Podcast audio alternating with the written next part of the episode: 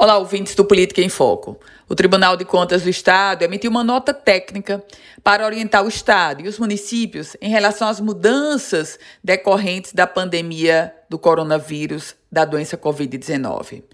Esse documento traz explicações sobre três tópicos extremamente importantes: os novos prazos concedidos aos gestores em relação a possíveis atrasos no envio de informações Adequações da prestação de contas para a lei nacional que prevê dispensa de licitação diante da atual emergência da saúde e a correta manutenção dos portais da transparência, especialmente no que se refere aos gastos para o combate ao coronavírus, a pandemia da Covid-19 um procedimento inédito no, na Corte de Contas.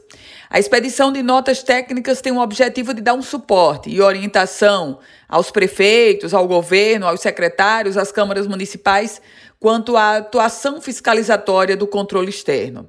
Esse tipo de nota técnica se mostra extremamente interessante porque nós estamos em um momento onde os municípios, diversos municípios potiguares, decretaram estado de emergência. E o estado de emergência, é preciso que se diga, não é uma carta branca para se gastar como quer sem processo licitatório, não.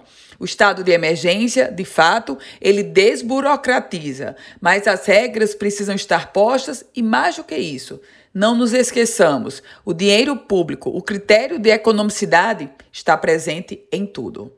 Eu volto com outras informações aqui no Política em Foco com Ana Ruth Dantas.